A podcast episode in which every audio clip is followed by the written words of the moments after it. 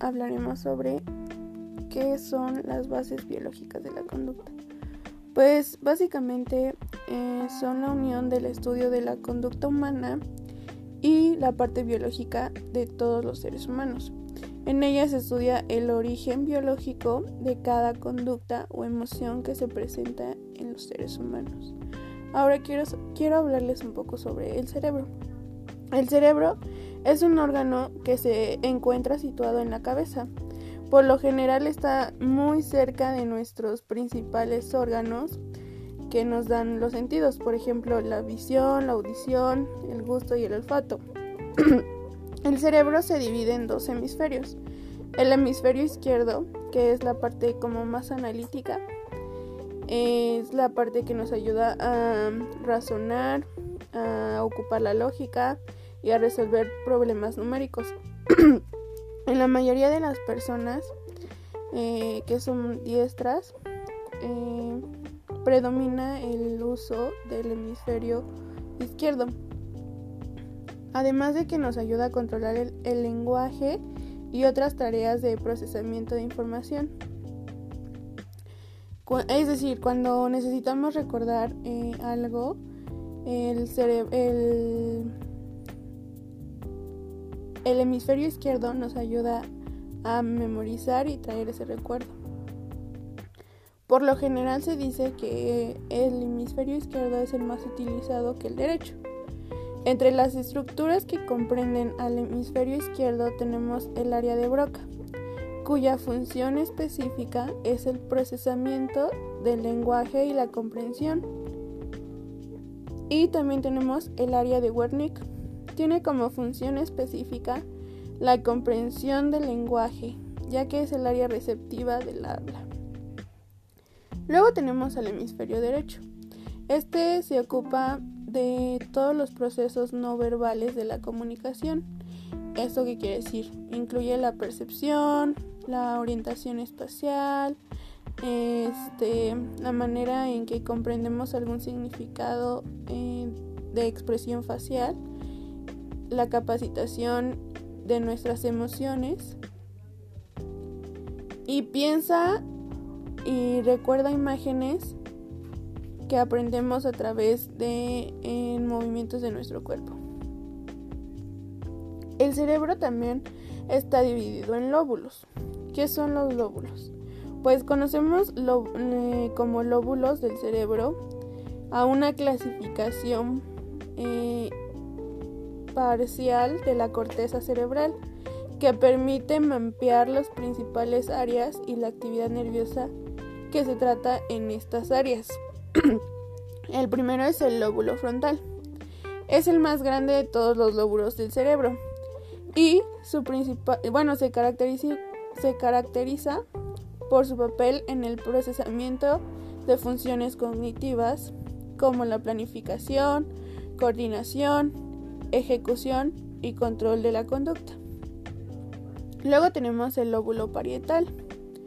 Se presenta, bueno, se encuentra entre el lóbulo frontal y el occipital y se encarga principalmente de procesar información sensorial que llega de todas las partes del cuerpo, eh, como cuando sentimos que algo nos está quemando eh, sentimos dolor, sentimos este que algo nos está, por ejemplo, que nos está faltando la respiración y es capaz de de relacionar información con el reconocimiento de números.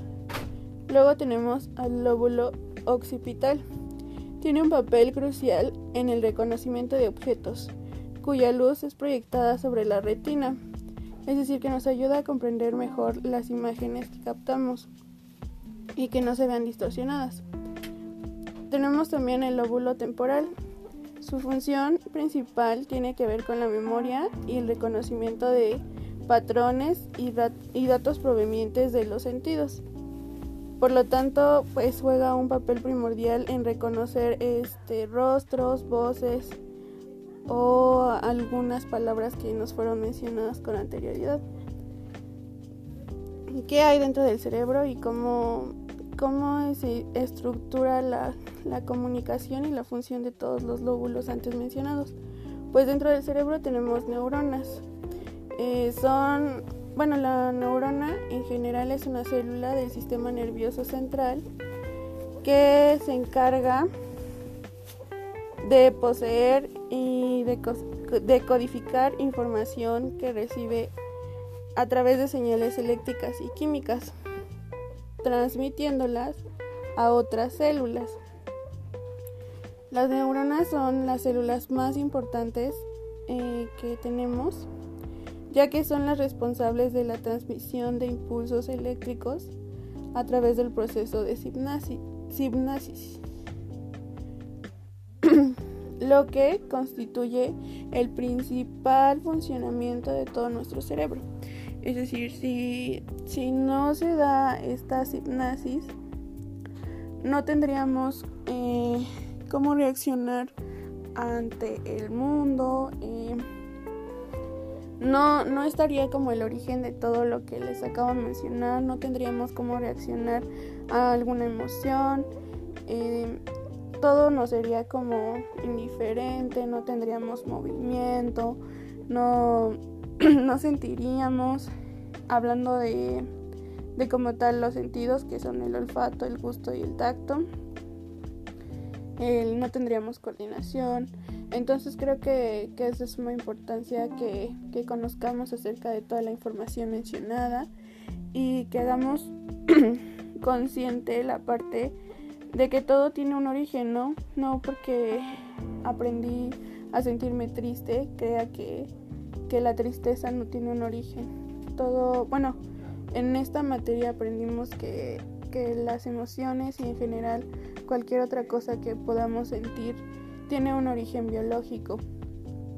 Tiene un origen biológico y es indispensable que sepamos las partes que constituyen nuestro cerebro y este podamos conocer más a fondo de ellas, más a fondo del origen de lo que sentimos y de lo que palpamos. Yo soy Evelyn y Espero que les guste este pequeño podcast. Me disculpo porque la voz y la voz que tengo el día de hoy es porque estoy grabando esto estando enfermo en la garganta.